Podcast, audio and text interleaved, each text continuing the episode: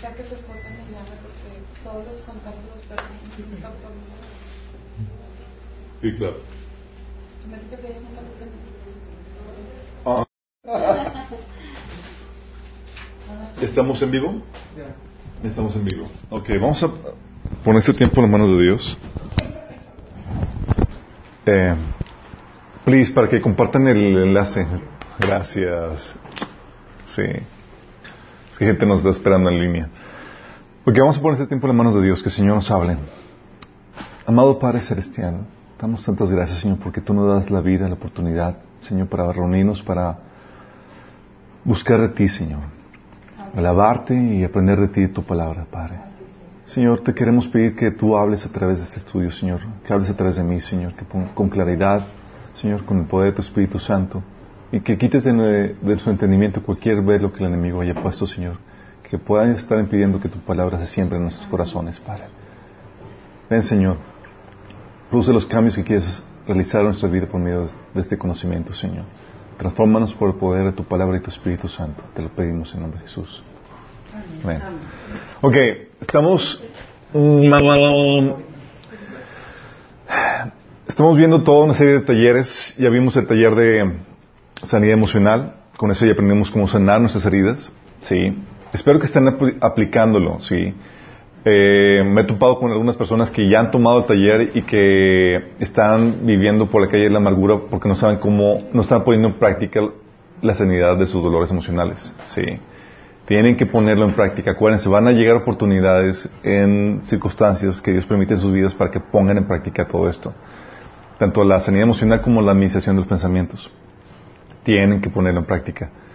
Um, vimos de sanidad emocional, mente renovada, el de perturbación y posesión demoníaca. Espero que hayan hecho su listado de cosas que abren puertas a, a, eh, al enemigo en sus vidas. Oye, que si hubo barridas de huevos, si hubo barridas de pirul con imanes, que ahorita está muy de moda y demás. Please, lo anotan. Tienen ¿Y que... los imanes por qué? Ah, también los imanes. A ver, mi colchón tiene imanes, ¿cómo que? La columna, la- Ok, ok, ok, ok. Y tiene la banda también. Ok, de, va, va, va, va. ¿El huevo no tiene nada malo? No, se come y toda la cosa, ¿verdad? Es un instrumento, algo que Dios creó. Sí, la problemática es cuando utilizan el huevo para un conjuro, para eh, hacer barridas y demás. El imán también, aunque no tiene nada malo en sí mismo, se puede utilizar y se ha utilizado dentro de la magia de brujería para hacer barridas y demás. Sí.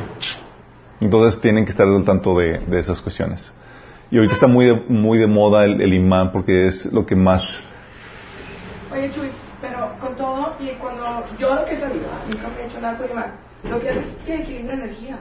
Sí, el imán, el, el, el, el, el- sí, no, no, hay, no, hay personas que sí hacen y hacen declaraciones y cosas con el imán y, y hacen sus barridas. Entonces, tengan cuidado con eso, sí. Estoy de acuerdo con eso. Sí, tengan cuidado porque puertas y ya va a ser legal el enemigo sobre sus vidas. Y tienen que cerrarlo. Si no han hecho, por favor, no sean negligentes con la información que han recibido.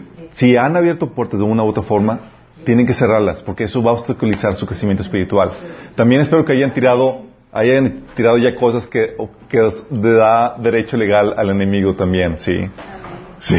Yo estoy por llevar esta cosita, mira, al Museo de Historia Mexicana. ¿Qué es eso? Oh, my goodness. Pues es que tenía una tía, mi tía abuela era aficionada a la antropología. Estoy hablando de hace 100 años. 100 años. Órale. ¿Verdad, ma?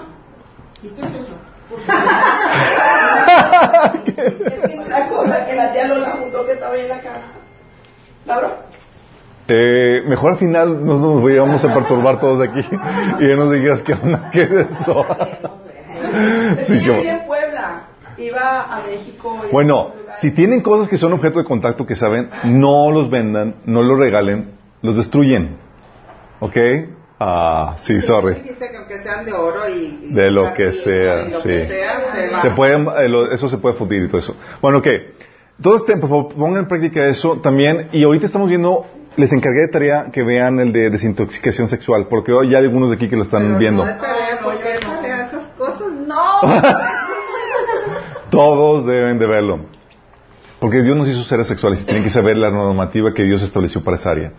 Ha habido muchas problemáticas que me he topado con cristianos que por su ignorancia no- se han metido en esos problemas o, han- o se han expuesto a circunstancias o tentaciones que no deberían exponerse por su ignorancia.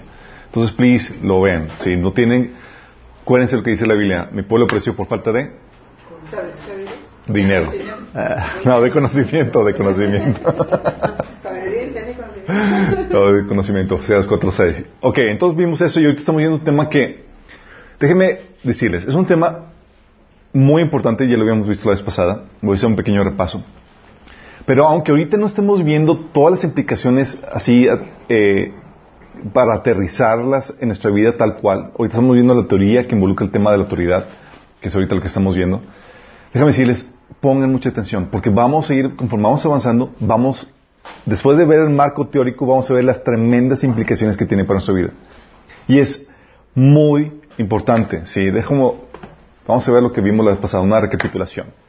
Ok, habíamos comenzado platicando acerca de cómo Lucifer, antes de que el hombre, el hombre fuera creado, el Lucifer en la era, era angelical, pues deseaba obtener la autoridad para gobernar y codiciaba el trono, codiciaba autoridad, quería, quería gobernar, sí, eso es lo que, lo que quería. Y él, pues, quería tomarlo a la fuerza. Y Dios, órale, sí, fue la, lo, ocurrió la rebelión de Satanás y es expulsado del cielo.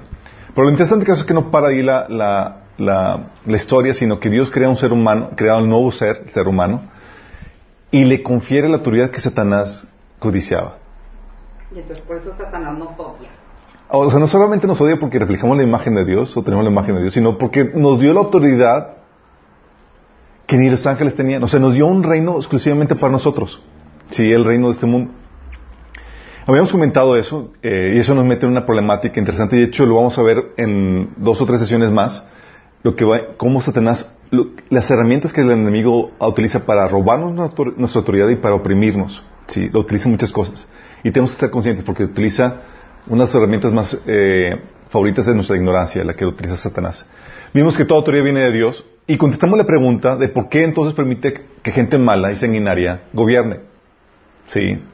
Si no se acuerdan cómo fue la respuesta de esa pregunta, por favor, vean la sesión anterior. Y vimos las cuatro formas en las que se manifiesta la autoridad. ¿Se acuerdan? Se manifiesta como una orden. Si recibes una orden, estás recibiendo autoridad. Sí. Se recibe como se manifiesta como una bendición. Acuérdense que la bendición siempre es eh, el decreto de Dios para que puedas tener dominio, para que puedas ensanchar. De hecho, habíamos comentado que cuando quieres bendecir a alguien, ¿qué haces? Le das un regalo. Y se acuerdan que era, habíamos visto que es un, darle a alguien un regalo, es extender la autoridad de alguien sobre ese, esa cosa que le estás dando. Sí, que no le pertenecía y que haces, Les- al darle ese regalo le, le diste autoridad sobre eso que antes no tenía. ¿Por qué? Porque la autoridad, porque la autoridad también es una bendición. Sí. Eh, también hemos comentado que la maldición es retraer y quitar esa, eh, la autoridad de alguien. Sí. Habíamos comentado que la autoridad se manifiesta como libertad o permiso. Si tienes libertad, tienes autoridad por parte de Dios. Sí, eso es muy importante. Porque vamos a ver más adelante en la Biblia cómo la Biblia nos enseña o nos ordena, por medio de Pablo, a defender la libertad que Dios nos ha dado. Sí, vamos a ver qué onda con eso. Y también vimos que se manifiesta como derecho. Sí. El derecho que es eh, el, aquello a lo cual eh, te pertenece, a lo cual puedes reclamar como tuyo, aquello que pertenece a tu dominio. Eh, y habíamos comentado, habíamos platicado de los derechos humanos, ¿sí? Y todos los derechos inferidos en las escrituras. Y habíamos comentado cómo es un elemento ele- elemental dentro de esta temática de, la autoridad, pero no solamente dentro de la temática de la autoridad, sino que es importante porque es importante porque el tema del, el, el tema del derecho, chicos, es necesario para establecer justicia. Sí, es, y es aquí donde quiero que entiendan esto. Es un elemento que la Biblia dice que Dios ama. De hecho, um, déjame tratar de explicar todo de esta forma. Uno podría decir que el derecho es importante porque lidia con nuestras libertades, nuestra autoridad, es algo que Dios nos ha dado, sí. Pero más allá de eso, es un tema muy importante porque, y le apasiona a Dios, lo considera de mucha importancia porque tiene que ver con su gobierno, con la forma en que Él ordena la creación, su creación. ¿Con- ¿Qué quiero decir con esto? Al momento de decir la forma en que lo ordena está diciendo, a ti te corresponde este espacio, este lugar, tú vas aquí, tú tienes tanta autoridad, tú tienes tan- esta, tanta autoridad. Y de la forma en que Dios ordena la- su creación. Entonces cuando hablamos de derecho, de la, autoridad, de la justicia, eso, estamos hablando del orden de Dios.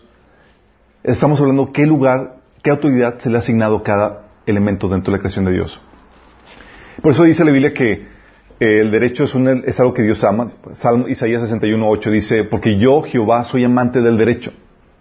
Sí. Proverbios 21.3 dice, practicar la justicia y el derecho lo prefiere el Señor a los sacrificios. Interesantemente es que tú no puedes practicar el derecho y hacer justicia si tú no entiendes bien el concepto de la autoridad y esta temática que estamos viendo. Que estamos viendo. Porque tú no sabes, si no entiendes la autoridad, tú no sabes cuáles son los límites. Sí, cuando tú extiendes tu autoridad fuera, más allá de tus límites, tú estás violando los derechos de alguien más. Sí. Y para Dios y esto es injusticia. Y estás causando un desorden dentro del reino de Dios. ¿Sí? ¿Me explico? Dice Jeremías 9:24, si alguien ha de gloriarse, que se gloríe de conocerme y de comprender que yo soy el Señor, que actúo con- eh, en la tierra con amor, con derecho y justicia. Pues eso es lo que a mí me agrada. Sí, para Dios es importantísimo. Dice que es lo, que le, le ama, le apasiona. De hecho, dice Isaías 16.5 que, eh, que, hablando del Mesías, que sería un juez celoso del derecho y ansioso de hacer justicia. Sí. Hablando de la importancia. Y cuando está hablando de ansioso de hacer justicia, ansioso del derecho, está, está hablando de, es una persona que, que conoce lo que le corresponde a cada quien. Sabe cuáles son tus derechos y cuáles no, y qué puede reclamar que sí, que no. ¿Cuál es tu autoridad? Sí. ¿A qué cosas se te ha dado permiso? Entonces Dios lo ordena, incluso. Dice Isaías 56.1, así dice el Señor, observen el derecho y practiquen la justicia, porque mi salvación está por llegar, mi justicia va a manifestarse. Fíjate cómo te dice, observen el derecho y practiquen la justicia. Dice Jeremías 22.3, así dice el Señor, practiquen el derecho y la justicia, libren al oprimido del poder del opresor, no maltraten ni hagan violencia, etc. Entonces te habla de, es una orden de Dios, o sea, es que haz justicia, eh, defiende el derecho, sí, practica el derecho y la justicia. Isaías 1.17 dice, aprendan a hacer el bien, busquen la justicia, ayuden a los oprimidos. ¿Sabes que un oprimido, sabes qué, definición tú le puedes dar? Un oprimido es una persona a quien se le ha despojado de sus derechos, alguien a quien se le ha despojado de su autoridad. ¿Mm? Entonces, si tú no sabes cuál es la autoridad que Dios te ha conferido, tú muy bien podías estar siendo oprimido sin darte cuenta. Así de importante es esto. Dice, eh, o si no sabes la autoridad que Dios le ha dado al otro, los derechos que le ha dado a otra persona, puedes estar tú oprimiendo a alguien más. Sí. Y vamos a ver ejemplos de, de, de, esto muy palpables y aterrizables. Ahorita quiero que vean la, la, la teoría y el marco teórico porque va a ser muy importante para cuando aterricemos. Dice la también que guardar el derecho y esa justicia es una función de las personas en autoridad. O sea, si estás en una persona en autoridad tienes que guardar el derecho y esa justicia. Y eso implica que debes tener un profundo conocimiento del tema de autoridad. Dice Miqueas 3.1, dice, entonces dije, escuchen gobernantes de Jacob, autoridades del pueblo de Israel, ¿acaso no les corresponde a ustedes conocer el derecho? O sea, el Señor dice, o sea, no, no, quiero que estés en una posición de autoridad siendo un papanatas, tienes que conocer los reglamentos, las reglas del juego. ¿A qué tienes derecho? Y a qué, no, y a qué tienes demás, porque sin eso no vas a poder hacer justicia. Sí. Primera Reyes 10, 9 dice, Jehová tu Dios sea, eh, bendito, que se agradó de ti ponerte en el trono de Israel. Porque Jehová ha amado siempre a Israel. Te ha puesto por rey para que hagas derecho y justicia. Sí. Eso es una función de las personas en autoridad. Dice Jeremías 23:5, vienen días, afirma Señor, en que la simiente de David hará surgir un vástago justo. Él reinará con sabiduría en el país, practicará el derecho y la justicia. ¿Te das cuenta? Y eso no solamente es para los, reyes o personas políticas. Dentro de la familia, dentro de la escuela, dentro de la iglesia y demás, tú debes conocer el derecho esa justicia porque te toca tomar decisiones. Te, to- te to- te toca dar sanciones, oye, ¿qué le corresponde quitar, poner, etcétera? Ordenar esa organización que te, en la que te puesto como autoridad y necesitas saber qué derecho tienes. ¿Sí? Por no saber eso, ha habido abusos dentro de la familia, ha habido abusos dentro de la iglesia y demás. Y ese abuso Dios lo reclama. Dios reclama a los líderes que no practiquen el derecho, que no conocen el tema de autoridad. Dice Ezequiel, Ezequiel 45.9. Así dice el Señor Omnipotente, basta ya, príncipes de Israel. Abandonen la violencia y la explotación, practiquen el derecho y la justicia. Dejen de extorsionar a mi pueblo, lo firma el Señor. Amós 5.7 dice, ustedes convierten el derecho en amargura y echan por tierra la justicia. Dios reclamando. Está diciendo, ¿sabes qué? Ustedes están desechando el derecho. En pocas palabras está diciendo, están haciendo lo que ustedes quieren. No están respetando las reglas de juego. No están reconociendo cuáles son los derechos y, eh, y las autoridades que yo le he dado a cada persona. 1 Samuel 8.3 dice, um, pero no anduvieron, hablando de los hijos de Samuel, dice, pero no anduvieron los hijos por los caminos de su padre, antes se volvieron tras la avaricia, de- dejándose sobornar y pervirtiendo el derecho. ¿Sí se cuenta lo que habla de lo importante que menciona la Biblia? Jeremías 22, 13 dice, hay del que edifica su casa y sus habitaciones superiores violentando la justicia y el derecho. Hay del que obliga a su prójimo a trabajar de balde y no le paga su trabajo. Suena, así como que muy lógico, oye, el derecho. Pero ¿saben qué? Una de las principales violaciones o las principales violaciones que se practican son por medio de cristianos. Sí, vamos a ver adelante y se, y se van a quedar ¡Ah! por ignorar este asunto, este tema tan importante. Sí, nuestra ignorancia nos lleva a pervertir el derecho. De hecho, el conocer el tema del tema de autoridad es indispensable, como estamos viendo, para hacer justicia. Cuando entendemos que el derecho es una de las formas en que se expresa la autoridad, comprendes entonces que nuestro entendimiento del tema de autoridad es indispensable para hacer justicia, de acuerdo a Miqueas 3.1. Y que muchos abusos e injusticias que se cometen hoy en día, aún por parte de pastores y de líderes cristianos, es por no entender ni respetar los límites de autoridad asignados. Es decir, por pisotear los derechos de otras personas. ¿Estamos viendo? Sí.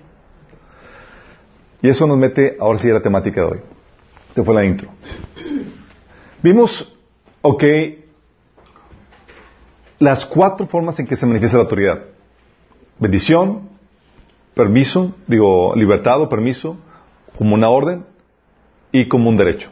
¿Se acuerdan? Ok, vamos ahora a ver los dos tipos de autoridad que Dios le dio al hombre. ¿Sí saben que Dios nos dio dos tipos de autoridad?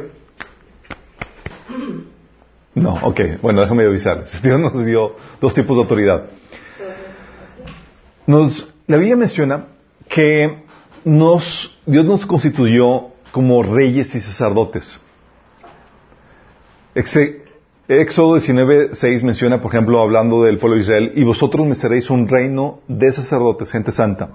Estas son las palabras que dirás al- a los hijos de Israel. Y cuando está hablando de un reino de sacerdotes, está hablando de reyes y sacerdotes. 1 Pedro 2.9 habla de la misma temática para la iglesia. Dice, mas vosotros sois linaje escogido, real sacerdocio, nación santa, pueblo adquirido por Dios para que anunciéis las virtudes de aquel que os llamó de tinieblas a la luz admirable. Fíjate lo que dice, linaje escogido, real sacerdocio. Y dices, oye, ¿qué es eso de, de real sacerdocio? Apocalipsis 1 del, del 5 al 6 menciona, te lo aclara más, dice, y aquel que nos amó nos lavó de nuestros pecados con su sangre y nos hizo reyes y sacerdotes para Dios. Aún lo, lo reitera Apocalipsis 5 del 9 al 10. Dice, tú fuiste emulado y con tu sangre nos has redimido, redimido para Dios de todo linaje, lengua, pueblo y nación y nos has hecho para nuestro Dios reyes y sacerdotes y reinaremos sobre la tierra. Ok. Dice Dios que nos ha hecho reyes y sacerdotes. Con eso te está diciendo que te ha dado una autoridad dual. Una como rey y otra como sacerdote. Sí. Vamos a ver qué, eh, para qué sirve cada una de ellas. Autoridad de rey. La autoridad de rey es la autoridad eh, que se le da a alguien para que sea dueño, señor, sí, para que sea la autoridad en un, sol- en un lugar. Y esta autoridad está basada en el propósito o en la naturaleza y el propósito del ser humano, como especie, como seres humanos. Como seres humanos se nos dijo fructificad y multiplicad. Dice eh, Génesis 1.26, que dice, "Ay, y hagamos al hombre a nuestra imagen y semejanza. Dice, y señoré al- en los peces del mar, en las aves de los cielos y en las bestias y en toda la tierra. Está diciendo, Dios, voy a crear una nueva especie, un nuevo ser, que no va a ser un ángel, va a ser algo diferente, y que va este, este nuevo ser va a encargarse de gobernar mi creación. Sí, de hecho, Génesis 1.28 eh, lo reitera, dice, fructificad y multiplicaos, llenad la tierra, sojuzgadla. Y el Salmo 8.5, que lo conocemos, lo, el Señor, el salmista dice, ¿qué es el hombre para que tengas de él memoria y el Hijo del hombre para que lo, lo vis- lo visites? Dice, lo hiciste señorear sobre las obras de tus manos, todo lo pusiste debajo de sus pies. O sea, como especie, como creación de Dios, el ser humano tiene autoridad sobre la tierra porque nos fue dada por Dios. Esta autoridad que tenemos como especie para gobernar sobre la tierra es la autoridad de reyes. Sí. Y eso tiene implicaciones muy fuertes. ¿Sabes por qué? Porque cuando Dios te da autoridad y para que digas, ¿sabes que Este es tu reino, tú te estoy dando la tierra como dominio. ¿Sabes lo que te está diciendo? Está diciendo Dios que todo lo que Dios quiera hacer y todo lo que Dios vaya a hacer, lo va a usar, lo va a hacer por medio de el ser humano. Porque Él es el que tiene la autoridad. Te lo voy a poner de esta forma. Dices, oye, pero todo pertenece a Dios. Sí, pero haz de cuenta que le compras una casa a alguien y le das las llaves de la casa. Sí. Dices, es tuya. Sí. Yo la hice, yo la formé, sí, y tal vez yo estoy pagando la cuenta de la casa en el banco. Pero ¿qué haces? Le das la llave. Dices, cualquier cosa que yo quiera hacer ahí, como le di autoridad a esa persona sobre esa casa, tengo que hacerlo A través de... a través de. Sí, con el consentimiento, con la anuencia de la persona. ¿Sí me explico? Lo mismo hizo Dios con nosotros. Cuando hizo la creación y nos da la autoridad, nos está dando las llaves de, esta, de este reino que es el reino de la tierra. Y cualquier cosa que Dios haga, lo va a tener que hacer por medio del hombre, por eso, porque en su soberanía delegó esa autoridad al ser humano. Por eso dice la Biblia, te vas a encontrar que no hace nada sin informar a sus siervos. ¿Sí saben eso? Amós 3.7 dice, de hecho, el Señor soberano nunca hace nada sin antes revelar sus planes a sus siervos, los profetas. Dices, ¿por qué? ¿Qué necesidad tiene que avisarle eso a sus siervos? Ah, porque estaba hablando del dominio de la tierra que Dios le dio al, al ser humano. Sí, lo hace, tiene que asignar eso a, los, eh, tiene que hacerlo con la anuencia del ser humano. Por eso dice Ezequiel 22 del 29 al 30 31. Dice en un pasaje de este, habla de cómo si no te pones en la brecha, Dios no va a intervenir. Fíjate lo que dice. El pueblo de la tierra usaba de opresión y cometía robo al afligido y menesteroso, hacía violencia y al extranjero oprimía sin derecho. Y busqué entre ellos hombre que hiciese vallado y que se pusiese en la brecha delante de mí a favor de la tierra para que yo no la destruyese. Y no la hallé. Por lo tanto, derramé sobre ellos mi ira, con el ardor de mi ira los consumí, hice volver el camino de ellos sobre su propia cabeza, dice Jehová el Señor. O sea, te está diciendo, si no hay un hombre que se ponga en la brecha, Dios no va a intervenir. ¿Te estás hablando de lo fuerte que es esto? ¿Por qué, por qué Dios actúa de esa forma? Porque nos puso a nosotros como las autoridades, tenemos la autoridad regia, dominio sobre la tierra. ¿Sí? Por eso también habla de, de, de, de todo lo que, eh, hace referencia a Jesús de todo lo que atemos y desatemos. Dice Mateo 18, di- eh, 18 dice, les aseguro que todo lo que ustedes aten en la tierra queda, quedará atado en el cielo y todo lo que ustedes desaten en la tierra quedará desatado en el cielo. O sea, si nosotros no movemos algo aquí en la tierra, no se desata, no se mueve en, las- en el mundo espiritual. Está hablando de que está, nos está dando tremenda autoridad al Señor aquí en la tierra. Mateo 18, 18. Sí, por eso dice la Biblia, la Biblia te pone, esta es la lógica de esta, esta autoridad que Dios nos ha dado, la lógica que está detrás de la necesidad de obrar. La Biblia nos enseña, ves tres veces, que si tú no oras, las cosas no suceden. Santiago 4.2 dice, no tienen porque no piden, porque no oran. Entonces, fíjate lo fuerte que es esto. Te está diciendo, o sea, Dios quiere, tal vez Dios quiera, dice, pero nadie está orando. ¿Qué está pasando? No hay ninguna persona con autoridad, no hay un ser humano a quien se le ha asignado la autoridad para que desate la voluntad de Dios aquí. ¿Por qué crees que Dios, no- eh, Jesús nos enseñó a orar, venga tu reino? Te están diciendo, la autoridad que Dios te ha dado es tan fuerte que si tú no te alineas a la voluntad de Dios, no se va a poder ¿No te rindes? no, si tú no te alineas a la autoridad de Dios, si tú a- a- alineas a la voluntad de Dios, tú no, tú no- el reino de Dios no se va a poder desatar aquí en la tierra. Así de fuerte. ¿Sí? Y dices, oye, ¿tan fuerte es así? Sí, porque tiene su razón de ser en, la- en- en el por qué creó al ser humano. Lo creó para que gobernara la tierra. ¿Sí? Y si Dios lo hiciera a un lado, le robaría su propósito. Entonces, ¿sabes qué? Hasta un lado, yo voy a intervenir directamente. ¿Qué haría Dios con eso? Te robaría tu razón de ser. Sí, ¿sabes qué? No sirves para nada, mejor te despido. Yo lo hago. ¿Se ha tocado cuando delegas a un trabajo a alguien? Sí, medio... Y como que no lo hace y ya, ¿sabes qué? Quítate. Sí, bueno, Dios no hace eso. Sí. Si Dios quiere hacer las cosas en la tierra sin el hombre, le estaría robando su propósito, su razón de ser, su gloria, que es para la cual fuimos creados. Pero Dios no roba propósito, chicos. Dios lo restaura. Sí. Por ejemplo, tú ves en la Biblia que, en base en esta, en esta lógica, tú ves que Dios, por ejemplo, no posee a la gente. ¿Sí te das cuenta de eso? ¿Quién es el que posee a la gente? Satanás. Satanás. Satanás te dice, hasta un lado, déjame yo tomar control de tu cuerpo. ¿Y Dios qué hace? Dios no posee, Dios te guía. Te guía. Dice Romanos 8:14, porque todos los que son guiados por el Espíritu de Dios, estos son hijos de Dios. Eso siempre te respeto. Exactamente, porque, o sea, Dios no te quiere quitar, te quiere alinear, sí, para que seas tú, nadie más, no alguien atrás de ti, el que esté, eh, no alguien en tu lugar que esté haciendo la- lo que lo que Dios quiere para por medio de ti. Dice, también Dios no te quita, no, no quita nuestra voluntad, la ordena. Por eso dice en 2 Timoteo 1.7 que Dios nos ha dado un espíritu de cobardía, sino de qué? Poder, amor y dominio propio.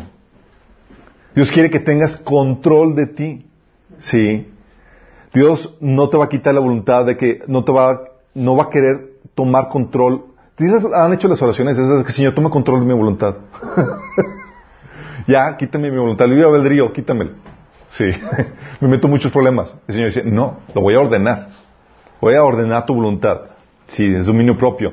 1 Corintios 14, 32 dice, recuerden que la gente que profetiza está, que el que profetiza está en control, eh, que la gente que profetiza está en control de su espíritu. O sea, te está hablando del dominio que tienes, sí. Entonces Dios no quita tu voluntad, sino que la ordena. Tampoco menoscaba la autoridad que nos dio, sino que solicita nuestra oración para poder intervenir. Así de respetuoso es.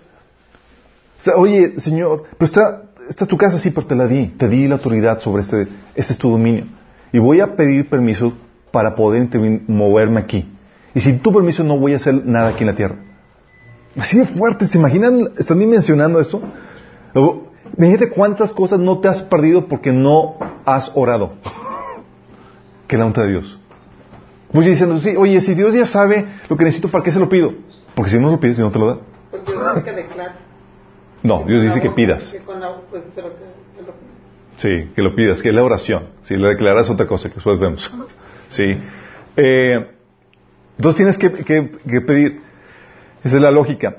Y um, dice eh, Mateo 6 del 9 al 10, Padre nuestro que estás en los cielos, santificado sea tu nombre, venga tu reino, hágase tu voluntad en la tierra como en el cielo.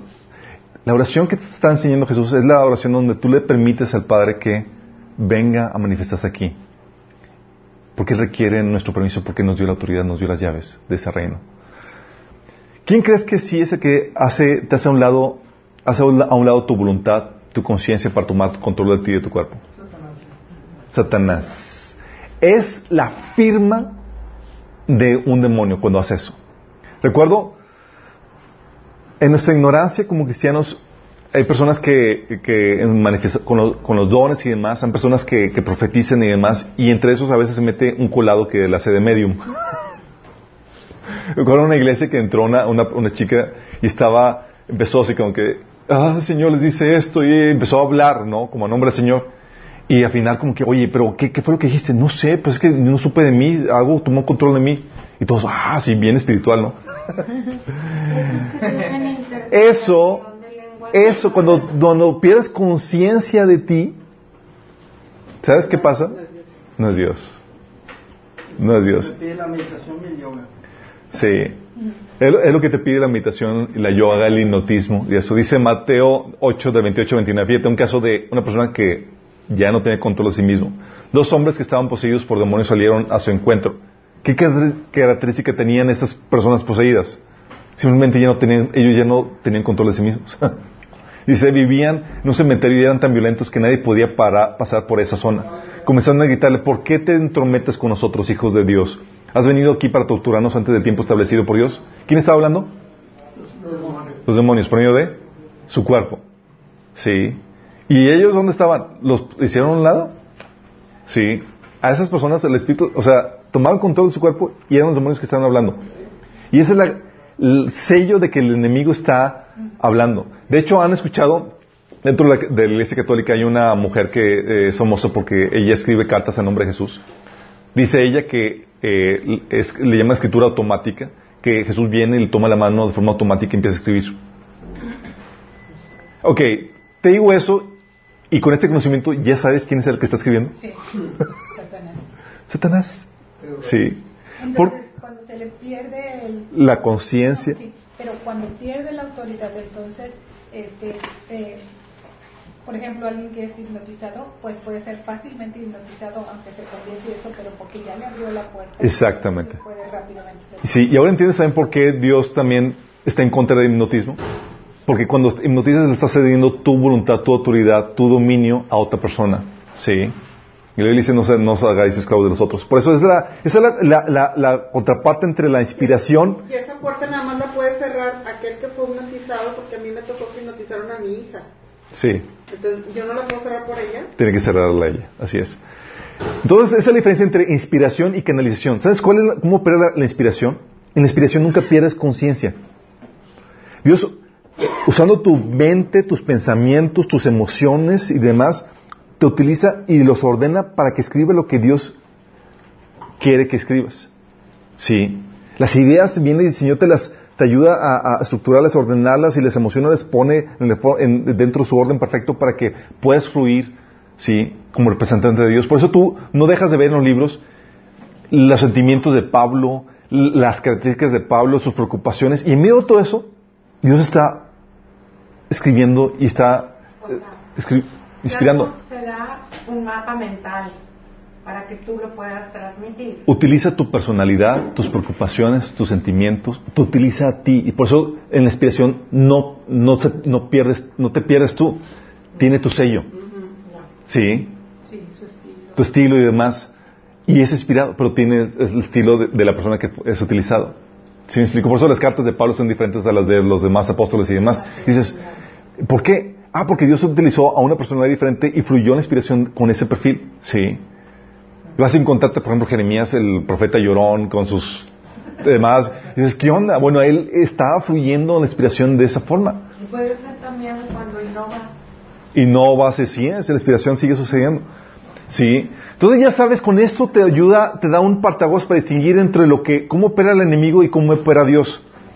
Te ayuda a entender también por qué, Dios, por qué es necesario que oremos y que hagamos. Porque si tú no oras, Dios no vas a mover. Y si tú no haces, tampoco lo va a realizar. ¿Sí me explico? Amén. Y es por eso también que te ayuda a entender eh, la lógica de la encarnación. Tan fuerte es esto de que Dios no le hace a un lado al hombre, ¿sí? Que lo que hace con la encarnación es que restaura el propósito del hombre, su autoridad, La encarnación de Jesús. en la encarnación de Jesús. O sea, Jesús, dices, oye, ¿por qué Jesús tuvo que ser ese hombre? Es el segundo Adán que viene a rescatar. Adán y el resto de la humanidad es, representa el fracaso de la humanidad. Jesús y su cuerpo, la iglesia, representa el éxito del hombre. Sí. Pero fíjate bien en esto, piensa y medita en esto. Jesús salvó al hombre siendo hombre. Sí. ¿Por qué? Para glorificar o restaurar la autoridad que tú habías perdido. La posición que habías perdido de esclavitud y demás, la vuelve a restaurar. ¿Quién lo restauró? Un hombre. Jesús en su forma humana. Sí. Por eso, uno de los títulos de Jesús favoritos, ¿se acuerdan cuál era? Hijo del hombre. Hijo hombre. Hablando, o sea, eso es genial. O sea, Dios quiso restaurar nuestra posición, nuestra autoridad. Y utilizó, se hizo hombre él mismo. Él no dijo, ah, voy yo directamente, así como Dios me forma Dios, y pongo las cosas en orden. No. Se hizo hombre, y él como hombre, entrando por la puerta correcta, eh, como ser humano, y llevó a cabo el proceso de, de redención. ¿Sí? Y es este Jesús siendo hombre el que desata, no solamente trae la redención, sino que desata los juicios de Dios en Apocalipsis. ¿Sí se dan cuenta? Dice, desata el juicio de Dios y trae el reino de Dios a la tierra. Apocalipsis 5, del 1 al 5, fíjate lo que dice. Luego vi un rollo en la mano derecha de aquel que estaba sentado en el trono. El rollo estaba escrito por dentro y por fuera y sellado con siete sellos. Vi a un ángel poderoso que proclamaba con fuerte voz, ¿quién es digno de romper los sellos de este rollo y abrirlo? Pero nadie en el cielo ni en la tierra, ni debajo de la tierra, podían abrir el rollo y leerlo. Entonces comencé yo a llorar amargamente porque no se encontraba a nadie digno de abrir el rollo y leerlo. Pero uno de los, de los 24 ancianos me dijo, deja de llorar. El león, mira, el león de la tribu de Judá, el heredero del trono de David, ha ganado la victoria. Él es digno de abrir el rollo y sus siete sellos. ¿Qué te, está, diciendo? Uno de nuestra especie, chicos, un representante nuestro, venció. Y con eso nos dignificó nosotros como, especie. ¿Sí? Restauró nuestra autoridad, nuestra gloria, y nos lle- la llevó, de hecho la aumentó y la llevó a niveles increíbles. ¿Sí? Y es este Jesús, en su forma humana, quien trae la redención, desata los juicios de Apocalipsis y trae de vuelta al reino de Dios. De hecho, Él es el que es, es un ser humano el que pone en orden la creación de Dios. Sí.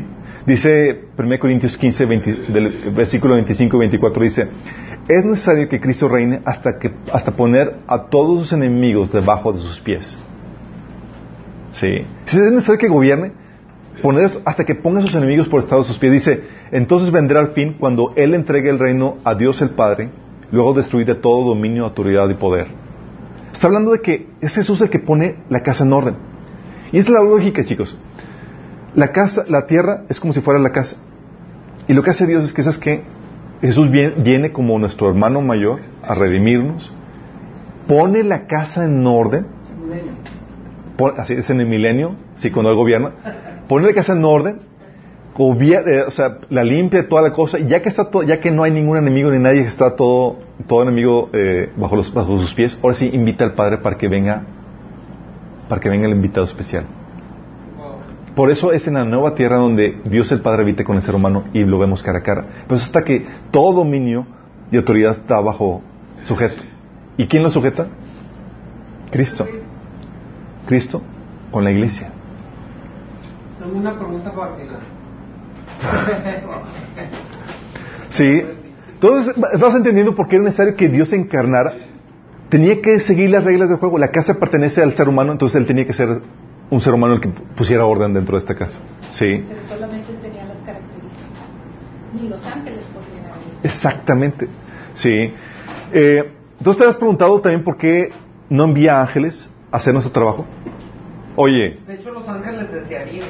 de ángeles desearían. Pero, pero nada más ponte a pensar en eso. O sea, ¿te acuerdas el caso de... Hacer lo que nosotros nos fue encomendado. O sea, ¿te imaginas el ca- O sea, recuerda el caso de, de- de Cornelio. Y luego le Llega- dice el hombre y hombre, ay no. Llega Cornel, llega Cornelio en capítulo, Hechos capítulo 10, dice que tiene una visión y se le aparece un ángel. Y le dice, Cornelio, dice, tus oraciones y tus limonas van- han subido ah, delante de la presencia de Dios. Manda a llamar a Pedro. Sí, y él te dirá qué hacer. Y dices, Angelito, estabas ahí de frente de ese tipo que no conoce a Cristo. ¿Por qué no le habla? Y le dice, Señor, le habla de Cristo. Sí, ¿por qué no? Oye, más grande, más apuesto, eh, con poderes especiales, más inteligente. Y dices, ¿qué onda? Le dice, mándale ese tipo Más imponente. más imponente, ¿sí? Dices, ¿por qué, aún- ¿por qué no lo hacen ellos? ¿Sí?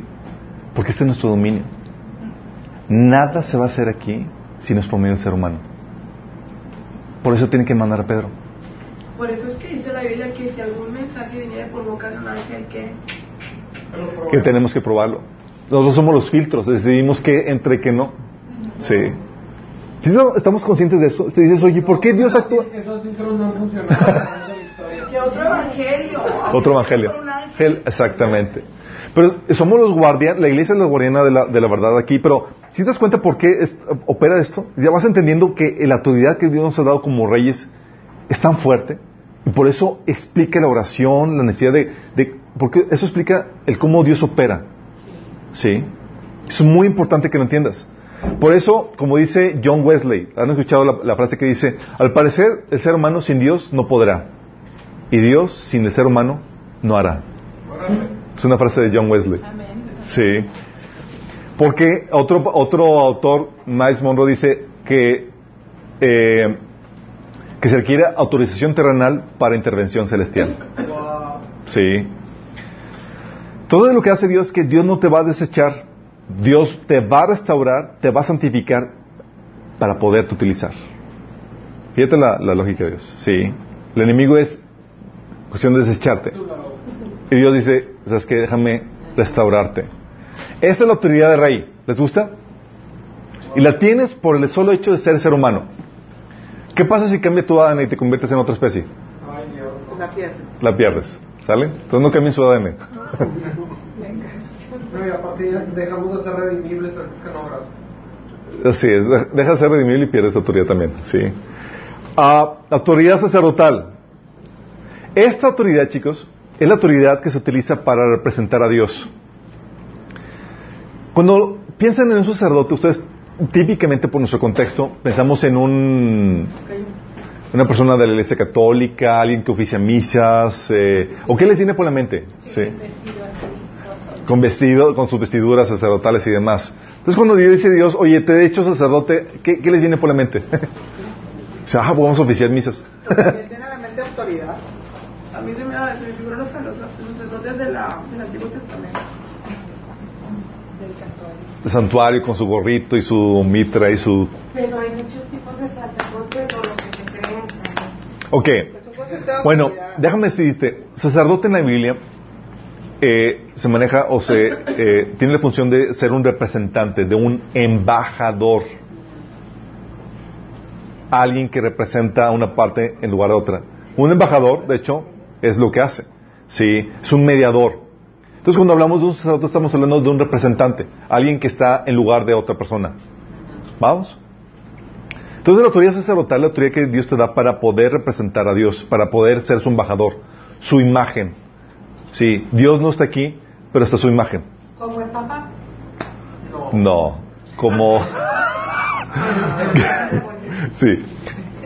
Te voy a poner esto. Cuando Dios hizo a Adán, sí, le, lo hizo a su imagen y semejanza. Él, Dios no iba a gobernar, él tenía, él, porque ella tenía a su imagen, a su representante quien iba a gobernar la tierra. ¿Quién era Adán? ¿Vamos? Sí. Dios hizo al ser humano su imagen y semejanza para que, lo para que fuera la imagen de Dios aquí en la tierra. Sus embajadores, sus sacerdotes. ¿Sí me explico? Así es. Esta autoridad está basada en la imagen y semejanza que Dios nos dio. Es decir, en que reflejamos su justicia, su santidad, su carácter, su sabiduría. Nos comportamos y actuamos, en teoría, antes de la caída, como Dios se comportaba. Sí. Y Jesús es lo que vino a ser. Tú no veías a Jesús resplandeciendo así en la luz más que en la transfiguración. Tú no veías a Jesús. Tú veías a Jesús que mostraba la gloria de Dios por cómo era. Porque manifestaba su sabiduría, su gloria, su, eh, su gracia, su verdad y todo eso. Sí. Ah, pero hay un problema.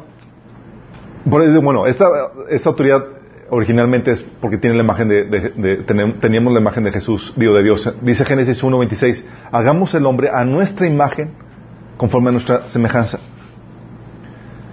Génesis 1.27 dice, y creó Dios el hombre a su imagen, a imagen de Dios la creó. Esta imagen es sumamente importante. Y es el punto, uno de los puntos centrales en la Biblia, la imagen de Dios en ti. Y ahorita voy a explicarte por qué. Pero hay un problema. Con la caída, la imagen de Dios se corrompió, no se perdió. Aún ten- la, la retenemos, pero corrompida. Sí. Los y los descendientes de Adán, con su imagen corrompida, y cuando hablamos de que, ya- que se corrompió la imagen, estamos hablando de que se perdió el sacerdocio. Ya no tenía la capacidad para representar a Dios. Génesis 5.3 dice, y vivió Adán 130 años y engendró a un hijo, no a la imagen de Dios, a su imagen, a su semejanza, dice, conforme a su imagen. Génesis 5.3. La imagen distorsionada de Dios la heredamos todos por el pecado de Adán. ¿Sí? Y cuando te está diciendo de eso, te está diciendo que bye bye sacerdote. Tú ya no puedes representar a Dios. Gobiernas, pero ya no lo haces en nombre de Dios. Sí, ya no puedes manifestar la justicia, la santidad, el carácter de Dios como fue en el diseño original. Entonces Cristo cuando se reencarna recibe también toda esa eh, eh, pues negatividad. No, porque Jesús, el gen que adultera la imagen de Dios viene en el hombre y Jesús no nació del, del, del hombre. El gen masculino. El gen masculino. Sí. Está en el cromosoma de los varones. ¿Qué hace? Con la caída entonces vino, la imagen de Dios se corrompió y tenemos la imagen de un hombre caído. Y esa imagen corrompida eh, es gracias a eh, esa naturaleza caída que, heredamos todos de- de nuestros primeros padres. Dice por eso Salmo 51.5, He aquí, en maldad he sido formado y en pecado me concibió mi madre. Sí, hablando de la naturaleza pecaminosa que heredamos, esa imagen distorsionada de Dios. Dice Romanos 7, 21, 23. Así que descubro esta ley, que cuando quiero hacer el bien, me acompaña el mal. Porque en lo íntimo de mi ser me deleito en la ley de Dios, pero me doy cuenta que en mis miembros de mi cuerpo hay otra ley, que es la ley del pecado. Esa ley lucha contra la ley de mi mente y me mantiene cautivo. Esa ley del pecado que te induce al pecado, sí, que solamente se vence en Cristo, y con el poder del Espíritu Santo y sus enseñanzas, eh, es el- esa naturaleza pecaminosa. Eso que ha distorsionado la imagen de Dios en nosotros.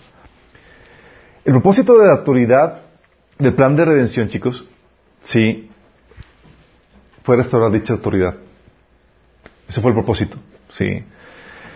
Fíjate lo que dice Romanos 8:29. Escucha esto. Porque a los que antes conoció, también los predestinó para que, ¿qué? Fuesen hechos conforme a la imagen de su Hijo. Otra vez la imagen, retomándose. La imagen que el hombre perdió se viene a restaurar con el plan de redención. Fuiste tú redimido para que fueras hecho a la imagen de Cristo. Es decir, para que la autoridad sacerdotal se te restaurara. Sí. Dice, para que Él sea el primogénito entre muchos hermanos. Jesús vino a Jesús como no tenía pecado original, podía reflejar la gloria de Dios. Dice Juan 1, eh, 13 y 14 que por Él vimos la gloria de- de Dios, sí, del unigénito. Entonces, Efesios 1.4 también lo reitera, dice, Dios nos escogió antes de la creación del mundo para que seamos santos y sin mancha delante de Él, para que reflejáramos, otra vez su imagen. ¿Sí? Efesios 4.24 dice, pónganse la nueva naturaleza creada para, para ser a la semejanza de Dios, quien es verdaderamente justo y santo. Y es, es el tema repetitivo que te ves en, en el Nuevo Testamento, en- a lo largo, de hecho, de toda la Biblia, donde Dios te quiere conformar a su imagen, a su imagen de santidad, de justicia y de sabiduría que reflejas el carácter, los frutos del Espíritu, que es el carácter, la esencia de Dios. ¿Por qué? Porque en eso estriba la autoridad sacerdotal, la capacidad que tienes para representar a Dios aquí en la tierra. Porque si no tienes eso, ¿sabes a quién representas? Qué fuerte, ¿verdad? Por eso Dios, eh, tú ves en a lo largo de la Biblia, incluso desde el Antiguo Testamento, cómo quería de forma imparcial e imperfecta eh, restaurar eso en el pueblo de Israel. Tú ves desde que Dios llamó al pueblo de Israel, quería hacer eso. Por ejemplo, dice eh, eso, Éxodo 19, 6, y vosotros me seréis un reino de sacerdotes, gente santa. Estas son las palabras que dirás a los hijos de Israel. Dios, con su diseño original, Dios sabía que no iba a ser perfecto, pero quería acercarlo lo más posible a ese diseño original. Sí. Ah, tú ves los pasajes en los que dice que, eh, eh, Israel eh,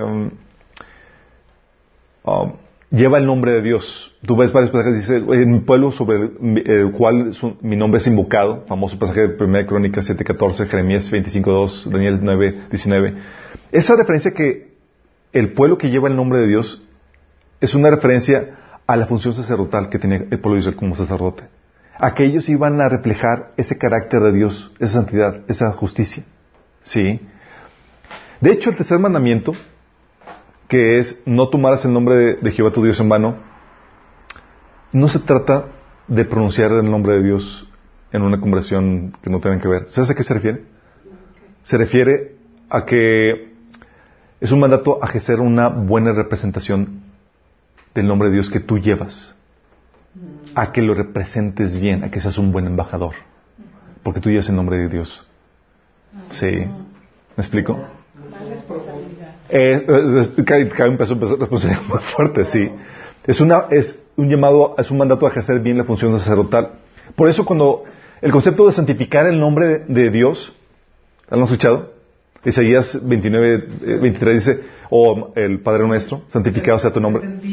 Es igualmente una referencia a que su nombre sea presentado y usado apropiadamente por las personas que lo llevan. ¿Mm? Entonces cuando habla santificado sea tu nombre es, Señor, que lo pueda llevar como es digno, que pueda ser un digno representante de ti. Por no representar correctamente el nombre de Dios, el nombre de Dios es vituperado. Dice Romanos 2.24, por causa de ustedes se blasfema el nombre de Dios entre los gentiles. ¿Por qué? Porque ellos llevan el nombre de Dios sobre ellos. Igual tú. Sí, como cristiano. Si estás viendo, estás sintiendo el peso de, de autoridad que, estás, que te, Dios está cargando sobre ti. Dices, oye, oye, oye, Sí. Eh, de hecho, por los abusos que, que, tuvo el pueblo de Israel, tuvo que desecharlos del sacerdocio. Así ya nos quedó como mis representantes. Sí. Oseas 4.6 dice, por cuanto desechaste el conocimiento, yo te echaré del sacerdocio. ¿Vamos entendiendo? No se dejaron guiar. No se dejaron, ya no, pues obviamente para poder representar la imagen de Dios, tú tienes que tener conocimiento de Dios. Y ellos rechazaron el conocimiento de Dios. Sí. Por eso, en Cristo se restaura dicha autoridad eh, en los creyentes que forman la iglesia. Sí. Nosotros tenemos la capacidad de representar a Cristo de una forma más gloriosa porque nos da el poder para emanar su carácter, que es el poder del Espíritu Santo, ¿sí? Su conocimiento, su conducta y, también incluso su misión. Su carácter, ¿sí? Gálatas 5, 22 a 23. Los frutos del Espíritu, que es su carácter, el carácter de Dios. Dice, en cambio, la clase de fruto que el Espíritu Santo produce en nuestra vida es amor, alegría, paz, paciencia, gentileza, bondad, fidelidad, humildad, control propio. No existen leyes contra estas cosas. Esta capacidad que da el Espíritu Santo está hablando del carácter de Dios, que tú ahora vas a poder reflejar el carácter de Cristo aquí. Vas a poder ser su representante. Vas a poder tener esa autoridad sacerdotal.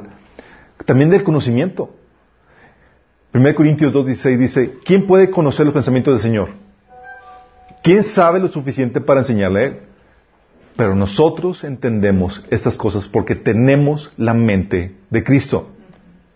Oh, entonces lo reflejamos en el carácter, lo reflejamos en el conocimiento y lo reflejamos en conducta. Por eso dice Colosenses 3:17, y todo lo que hacéis, sea de palabra o de hecho, hacedlo en el nombre del Señor Jesús. ¿Qué te está diciendo? Te está otra vez, te está alineando a que ejerces la autoridad sacerdotal, a que lo que vives, como por ser cristiano, por llevar el nombre de Cristo, de Dios en, en, sobre tu vida, lo hagas usando esta autoridad. ¿Sí? ¡Qué fuerte! Sí. Dice, por eso, 1 Corintios 11:11, 11, Pablo diciendo, sed imitadores de mí como yo, de Cristo. ¿Estás entendiendo lo, lo peso? Dice, hay gente que dice, no, mire, no me mires a mí, mira a Cristo. no, no, no, mi chavo. Dios te puso ahí para que seas la imagen de Dios. Y más de que tomes esa responsabilidad. Porque Dios te va cuenta de eso. No puedes llevar, su, no puedes llevar el nombre de Dios en vano. ¿Sí? Dice 1 Juan 3, 9, los que han nacido en la familia de Dios no se caracterizan por practicar el pecado porque la vida de Dios está en ellos. Así que no pueden seguir pecado, pecando porque son hijos de Dios. Hablando de que reflejan la, la naturaleza de Dios en su conducta. Y también compartimos la misión de Dios, de Cristo. Dice 2 Corintios 5, 20, así que somos embajadores de Cristo. ¿Somos embajadores? No solamente lo reflejamos en el, en el carácter, en el conocimiento, en la conducta, sino también en la misión. Por eso dice, Dios hace su llamado por medio de nosotros. Reconcílense con, con Dios. Mateo 10:40 dice, quienes lo recibe a ustedes, me recibe a mí. Y quien me recibe a mí, recibe al que me envió. ¿Qué te está dando eso? Te está dando la autoridad sacerdotal. Ahora estás tú como un representante. Antes no podías, ahora por la redención te restaura eso. Ahora es, eres rey y sacerdote. ¿Sí? Obviamente dicha autoridad debe desarrollarse en nuestra vida conforme nos dejamos transformar más y más a su semejanza. O sea, no es como que llega Telín y ya eres completamente sacerdote, completamente formado a su imagen y semejanza. No, se trabaja. Así como un bebé nace con la autoridad de rey para gobernar la tierra, sí, pero no, no, no gobierna nada. sí, le tienes que dar de comer, le tienes que cambiar de pañal, no hace nada, completamente dependiente, aunque nace con autoridad. Porque vamos a ver más adelante la- uno de los atributos de autoridad es que se desarrolla. Igual tú, cuando naces en Cristo, naces como un bebecito. Tienes el potencial de desarrollar autoridad sacerdotal, pero naces completamente dependiente. Sí. Por eso dice Efesios 4, del 22 al, 20 al 24, en cuanto a la, mana- a la pasada manera de vivir, despojados del viejo hombre, que está viciado conforme a los deseos engañosos, en cambio dejen que el Espíritu les renueve los pensamientos y las actitudes. Pónganse la nueva naturaleza creada para ser a la imagen de Dios, quien es verdaderamente justo y santo. Fíjate cómo está diciendo que te despojas del antiguo hombre para que reflejes la imagen de Dios. ¿Ves? Cuando ves la imagen de Dios, está hablando autoridad sacerdotal. Si no la si no hace, esa, esa muda de viejo hombre al nuevo hombre, no puedes ejercer esa autoridad. Sí. Segundo Timoteo 2, eh, 21 dice, así que si alguno se limpia de estas cosas, será instrumento para honra, santificado, útil al Señor y dispuesto para toda buena obra. Sí. Ah, y un cristiano, obviamente, eh, va a ser este proceso gradual, pero te está hablando de una teoría que va, aumenta- va en aumento. Como dice Proverbios 4:18, mas la senda de los justos es como la luz de la aurora, que va en aumento hasta que el día es perfecto. Y también, eh, ¿cuándo se va a consumar eso? Cuando el Señor llega por nosotros. 1 Juan 3:2 dice, queridos hermanos, ahora somos hijos de Dios, pero todavía no se ha manifestado lo que habremos de ser. Sabemos, sin embargo, que cuando Cristo venga, seremos semejantes a Él. Está hablando de la consumación de esa autoridad sacerdotal. Sí, entonces cuando habla Dios de que somos reyes, gobernamos la tierra. Somos sacerdotes, vamos a representarlo. Sí. Un cristiano carnal aún no desarrolla esa autoridad. Sí. Un cristiano que no muestra los frutos del Espíritu, que no ha renovado su entendimiento, que no ha cambiado su conducta, no tiene esa autoridad, aunque tiene el potencial de desarrollarlo, porque, porque tiene el Espíritu dentro de él. 1 Corintios 3, 1 habla de Pablo reclamando a los corintios que no tenían, diciéndoles que no tenían esa autoridad. Dice, de manera que yo, hermanos, no pude hablarlos como, hablarles como espirituales, sino como carnales, como niños en Cristo. O sea, no, no son espirituales, ¿sí? Yo, hermanos, no puedo dirigirme a ustedes como espirituales, sino como inmaduros, apenas niños en Cristo, dice otra versión. En cambio, el espiritual es el que ya ha desarrollado esta, esta autoridad, chicos.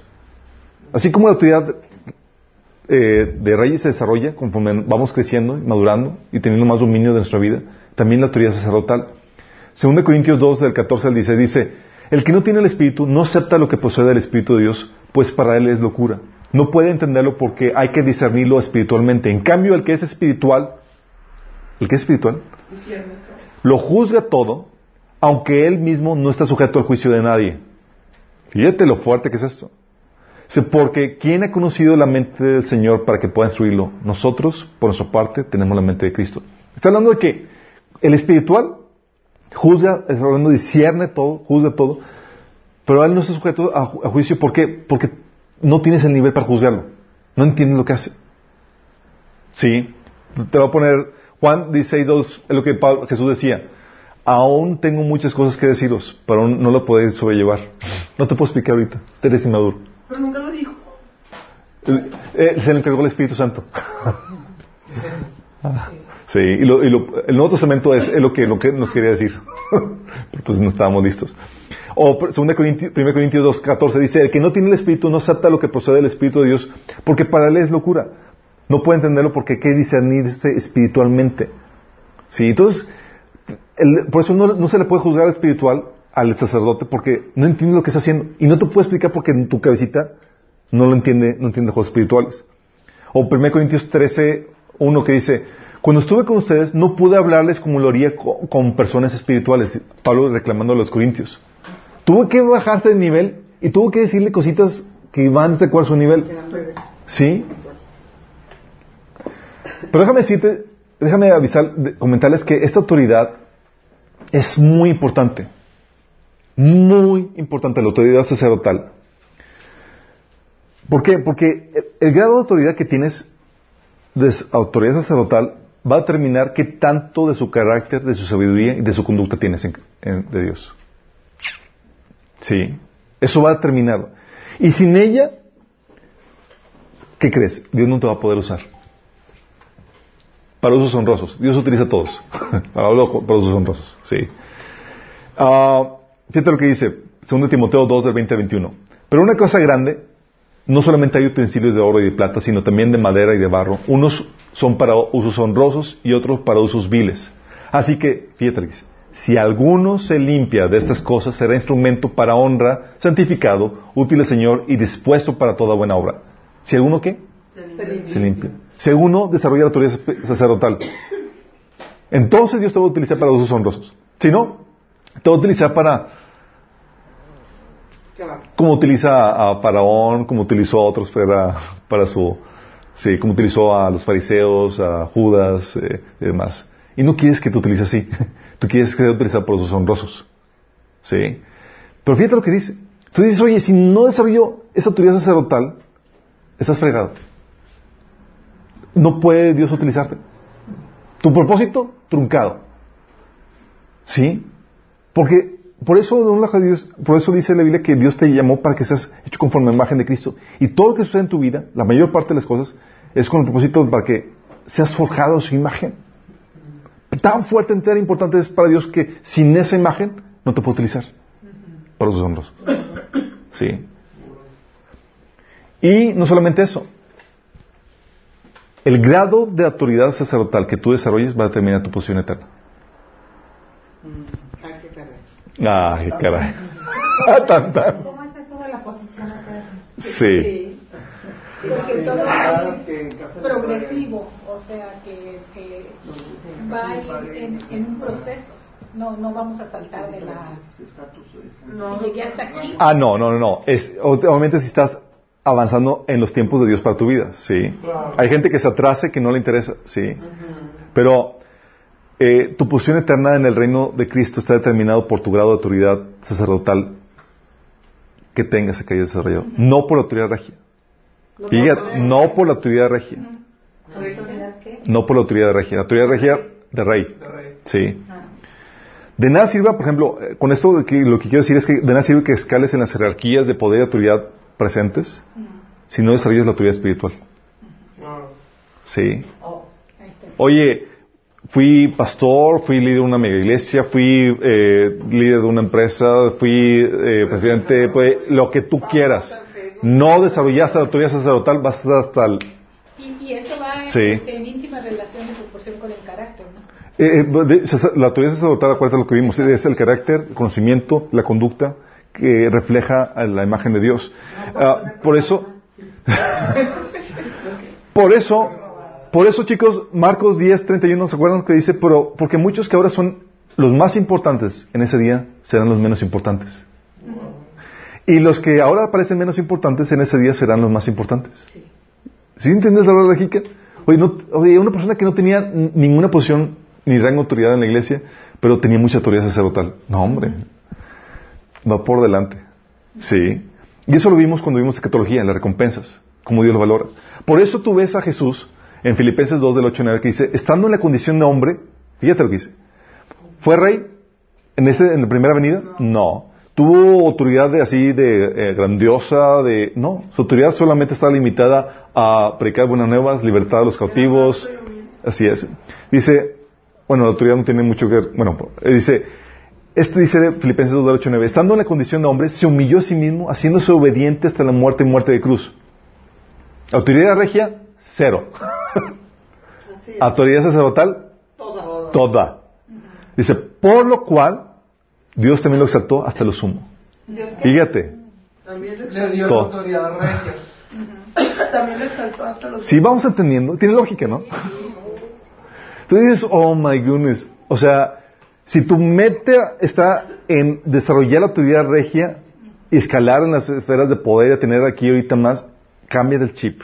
Oye, Chuy, pero la autoridad regia no nada más es autoridad legal, o de posición, porque también es La- autoridad sobre la naturaleza. Es, sí, la autoridad sobre la naturaleza, autoridad para ejercer cualquier función, cualquier servicio, cualquier cosa que tenga que seguir. Tuvo autoridad sobre la naturaleza.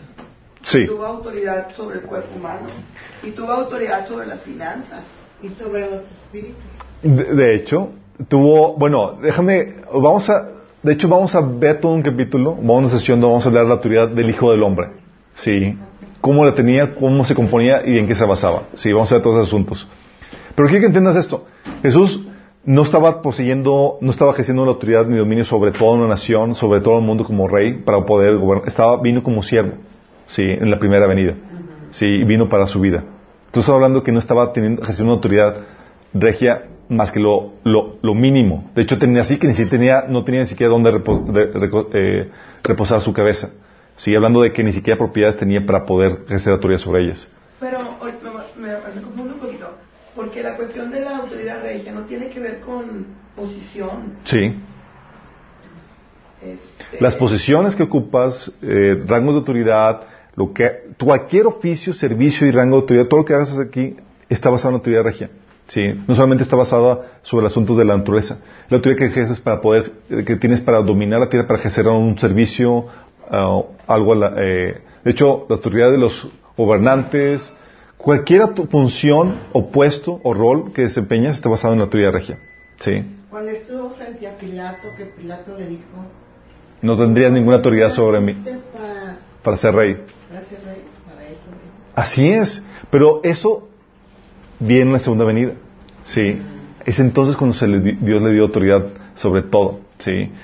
Y es aquí donde quiero que aclarar algunas cosas con respecto a la autoridad sacerdotal, algunas confusiones. No es, cuando hablamos de autoridad sacerdotal, no estamos hablando de una autoridad eclesiástica. Sí. No es la autoridad que ejerce un líder de la iglesia. No es. Tú puedes tener a una persona que es un líder de la iglesia sumamente carnal y pagano. ¿Sí? Puede ejercer el oficio, puede hacer la predicación y vivir completamente sin ser autoridad espiritual, ser autoridad sacerdotal. Sí, porque lo que tiene es una posición basada en la autoridad regia. Sí, el hecho de que sea, te- tenga una posición dentro de la iglesia no significa que, tenga el carácter, la sabiduría eh, y el- la conducta de, de Cristo. Sí. No puede, puede ser que no tenga, que tenga sea autoridad sacerdotal. Entonces, no estamos hablando, hablando de autoridad eclesiástica. No estamos hablando de autoridad eh, sobre asuntos espirituales. ¿Cómo que asuntos, espirituales? Dice, ah, es que yo soy, como autoridad soy espiritual, eh, sacerdotal, tengo autoridad sobre asuntos espirituales. ¿Por qué no? Porque todos los asuntos de esta tierra involucran asuntos espirituales. Todos. Tú no puedes seguir entre, ah, este asunto espiritual y dice, no, no. Todos en esta vida, sí. ¿Por qué? Porque todo en esta vida involucra principios, diseños y preceptos de Dios para todas las áreas. Dios está metido en todo. Tú- tú- tú- entonces tú no puedes decir, de hecho, recuerdo una plática que, que tuve con, eh, acerca de estas temáticas. Fue- yo- Manuel Sánchez fue el, el pastor con el que más platiqué de esto. Entonces teníamos ahí las, las pláticas intensas. Me decía, estamos platicando de un tema, me dice, eh, y me hizo una pregunta acerca de un proyecto que está haciendo. Me dice, oye, ¿involucra asuntos espirituales? Y le digo, Manuel, ¿qué asunto de la vida no involucra asuntos espirituales? Sí. ¿Hay alguno que puedan mencionar en donde Dios no esté involucrado? Está Dios involucrado en todo y gobierna sobre todo, su dominio sobre todo. Tú no puedes quitar y decir, ah, esto es el, dominio del, mundo y esto que es lo espiritual donde Dios gobierna. No, Dios gobierna sobre todo. Sí. Entonces tienen, que entender eso. Cuando hablamos de que, ah, es que un- autoridad sacerdotal es, es una autoridad que gobierna sobre los asuntos espirituales, no, mi chavo. Sí, es un asunto que gobierna sobre, eh, que manifiesta los principios y diseños de Dios en la área donde está como rey, como eh, ejerciendo su autoridad regia. Sí. Oye, por eso se dice que el padre de familia es la autoridad sacerdotal. En esa, porque como padre de familia tiene que discernir los principios, diseños y ser la imagen de Dios para su familia. Así es. Sí, pero si no tiene el carácter de Cristo, no tiene la forma de pensar de Cristo, tiene que ser autoridad sacerdotal. sí. Porque depende de eso, de qué tanto reflejes a Dios. Y tampoco, muchos dicen, no, es que eh, es, eh, cuando hablamos de, autoridad, estamos hablando de, autoridad espiritual, seguramente se refiere a eso. ¿Han, escuchado, ¿Han leído el libro de Watchman Nee, Autoridad Espiritual? ¿No? Hace mucho. Sí, lo, lo metí en de cajón. Ok. Eh, vamos a entrar a, a- a- comentar algunas cosas acerca de Watchman en ese sentido, pero déjame comentarte. La autoridad, ¿hay alguna autoridad que no sea espiritual, chicos? Si la autoridad se, pone, se entiende como un permiso espiritual dado por Dios, aún la de los reyes más sanguinarios como Nabucodonosor Tenía autoridad espiritual. tenía autoridad espiritual. Porque la autoridad, porque la autoridad es un concepto o es un principio espiritual que Dios da, que Dios lo, lo entrega. Entonces, cuando hablamos de que hace un permiso espiritual, sí, sí puede tener la autoridad como permiso espiritual, lo puede tener, lo tiene todo el mundo. Pero no tiene cero autoridad sacerdotal, a menos que vengan a Cristo y se reformen para tener la imagen de Dios. ¿Te explico? Entonces no hay tal cosa como, ah, es que es, eh, autoridad sacerdotal es que tiene autoridad, eh, eh, un permiso espiritual, o tiene... No, no, no. La autoridad sacerdotal es simplemente aquella persona que manifiesta el carácter, el conocimiento, la sabiduría y la conducta de Cristo en el área donde está ejerciendo su dominio. Sí, en el área donde está ejerciendo su, su autoridad regia. ¿Vamos entendiendo? Sí.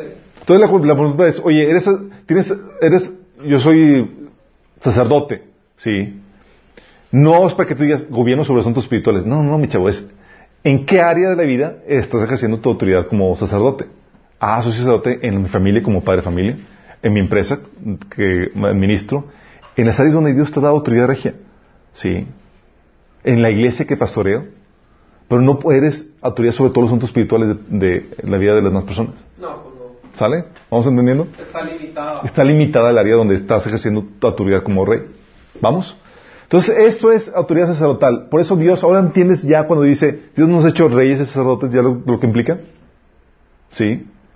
Un paquetón. Ahora entiendes por qué... eh, ah, y eso nos lleva a entender qué onda con Satanás. Porque Dios no le dio autoridad, dominio a Satanás sobre la tierra. Y sin embargo, Satanás establece su reino de, de- de maldad sobre la tierra. Pero pues porque le dimos chance a nosotros. Si él no tiene autoridad, ¿qué ¿cómo le hace Satanás para construir su reino? Para lo cual requiere autoridad. Sí. A través de tu voluntad. Eres el príncipe de este mundo. ¿Sabe lo que hace? Dice la Biblia, Lucas 4.6, cuando tienta a Jesús. Le dice, eh, sobre estos reinos y todo su esplendor le dijo, te daré autoridad porque a mí me ha sido entregada y puedo dársela a quien yo quiera. Así que si me adoras, todo será tuyo. Y era una autoridad, era, era legítima la tentación, no está hablando, de- no está hablando pamplinas, era si lo adoraba, se le iba a dar. Pero dices, ¿de dónde consiguió esa autoridad? ¿Sí? ¿Cómo se convirtió en el príncipe de este mundo? ¿no? No se la quería dar. Sí, de hecho, Daniel 7, 7 17 dice los, que habla de las bestias que son los reinos de este, que van a, que, que gobiernan este mundo, que son los reinos de Satanás. Dices, ¿cómo le hizo para conseguir la autoridad para establecer sus reinos? E incluso para ofrecérsela a Jesús, qué desfachatez. Pero Jesús mismo le llama príncipe de este mundo. Así es, ¿cómo le hizo? ¿De dónde sacó la autoridad? ¿De dónde? No sé. El hombre. No, el hombre no, no Del pecado. de Dios. El, Satanás utiliza la autoridad regia que Dios le dio al hombre. La misma. Pero porque nosotros le damos chancita de que nos haga lo que quiera. Utiliza la autoridad del hombre para establecer su reino. Sí. Pero es cierto que dice... Al, al, al Al hombre haber, haber este, Desobedecido. desobedecido a Dios. Acuérdense, la Biblia, la- Romanos 3, 9 dice que todos estamos bajo pecado. Sí. Y la Biblia enseña que si estás bajo pecado, estás bajo la potestad del diablo. Hechos 26, 18. Y bajo, si estás bajo la potestad del diablo, significa que haces su voluntad. Sí. Y si estás como esclavo del enemigo, estás sin poder para liberarte, a menos que el Hijo te liberara, serías verdaderamente libre, como dice Romanos 8, 20. ¿Sí? ¿Vamos a entender? Entonces, por eso, el, eh, el- la autoridad del hombre es la autoridad del hombre la que el enemigo utiliza para construir su reino. Qué fuerte. Sin el hombre, el enemigo no podría intervenir y hacer nada aquí en la tierra. Por eso, Somos tan preciados para. ¿por qué crees que el enemigo tiene sus siervos también aquí en la tierra? ¿Por qué crees que los sacerdotes satánicos y brujos y demás también oran? Ah, pero oran a quien a él. Ahora los demonios. Obvio. Para darle permiso a que venga a intervenir aquí, en los asuntos de esta tierra. Porque requieren permiso Del hombre. del hombre. ¿Y por qué crees que, que la Biblia prohíbe los, los, que, los, los que hacen conjuros, y brujería y demás? Los que decretan. Porque necesitan, los que decretan conjuros, maldiciones y demás, están dando permiso a demonios para que vayan a efectuar dicha maldición, dichos conjuros. O cuando te acercas a imágenes en la iglesia católica. ¿Sí? Utiliza la autoridad del hombre. ¿Cómo? ¿Cómo le hizo? ¿Cómo las? Déjame irme un poquito aquí para, para explicarles un poquito acerca de esto. Sí. Ah, Saben que hay prerro- prerrogativas que son exclusivas de Dios. Nadie más las tiene. Por ejemplo, atributos como omnisciencia, omnipresencia, son solamente exclusivos de Dios. ¿Lo sientes? Omnisapiencia, decir la omnisciencia. Sí, nosotros somos seres limitados, confinados al tiempo, al espacio y con conocimiento limitado. Solamente Dios es el que tiene todo el conocimiento, toda la omnipresencia. También tiene, hay funciones que son exclusivas de Dios. Sí, como eh, creador, solo Dios. Salvador, solo Él. Sí, la Biblia menciona eso en, en Mateo eh, 29, 26 o Isaías 43, 11. Y también hay sentimientos que solamente se le, se le deben a Dios, como la adoración, solo Dios. Sí. O el temor. La Biblia te enseña que solamente debes de temer a, a Dios. Sí. Son sentimientos que son exclusivos para Dios. Pero también una prerrogativa que es exclusiva de Dios, ¿sabes qué es? ¿Cuál? La de proveer de proveer los absolutos que definen la, cos- la cosmovisión del ser humano. Absolutos. Proveedor de absolutos. Cuando hablo de proveedor de absolutos, estamos hablando de, prove- de quien provee la verdad, los conceptos, la filosofía que te ayuda a conformar tu cosmovisión. La cosmovisión, déjame explicarte, para que el hombre pueda funcionar, para que pueda vivir, necesita absolutos para poder emitir juicios de valor, de orden, de dirección. Cuando dices, oye, es que eso está mal, ¿en base a qué? Ah, en base toda a esos absolutos que tú ya has aceptado, esas creencias absolutas. Sí. Valores, creencias de cómo son, etc. Eh, toda cosmovisión, chicos, en teoría los absolutos eh, fueron diseñados para que la verdad los ocupara. Pero Sí. ahora quieren quitar los absolutos y quieren establecer algo relativo. Los absolutos son imposibles de quitar, Charlie. Los absolutos son imposibles de quitar. Si quitas un absoluto, lo sustituyes con otro absoluto.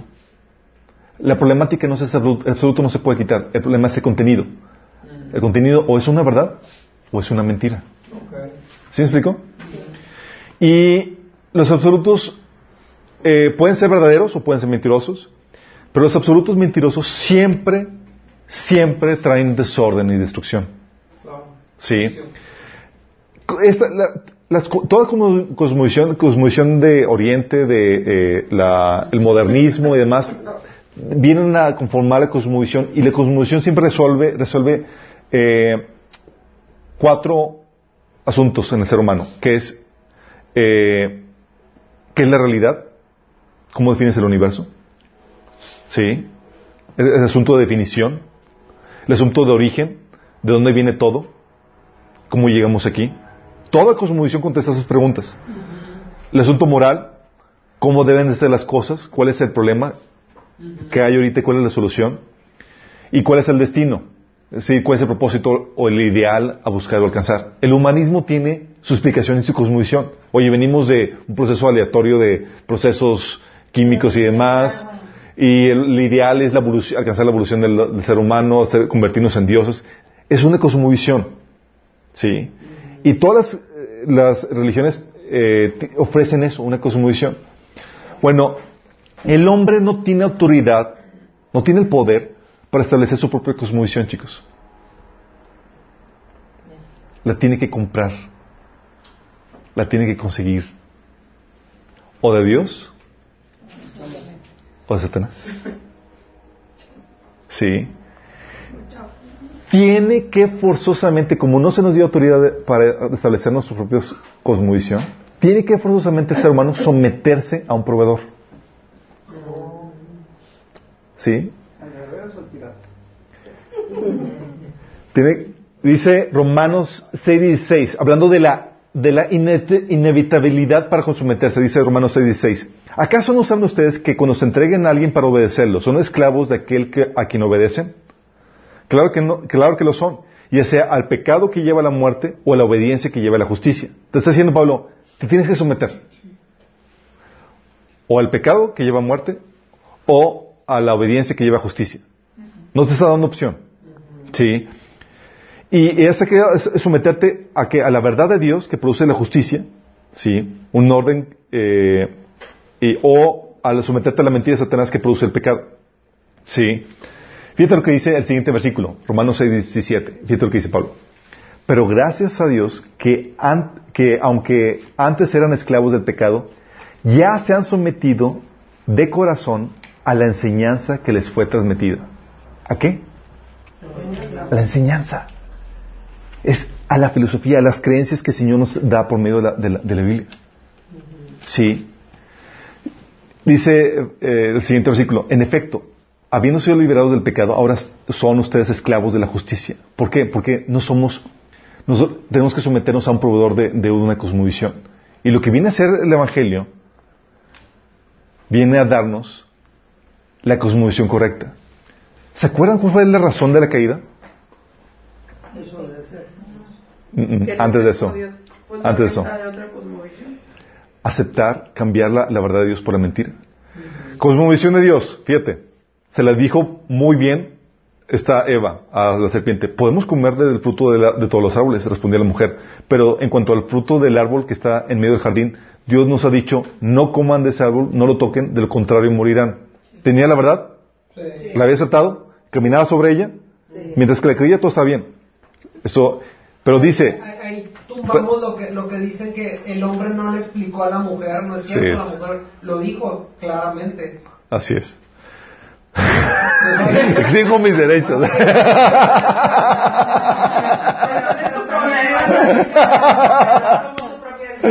sí, ok, ok.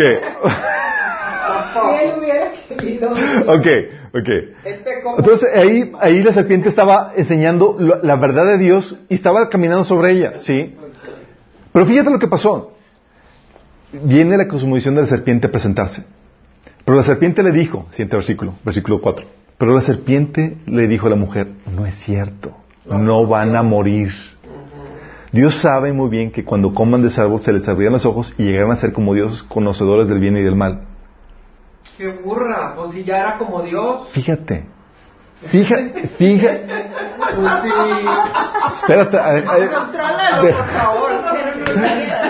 Cinco, cuatro,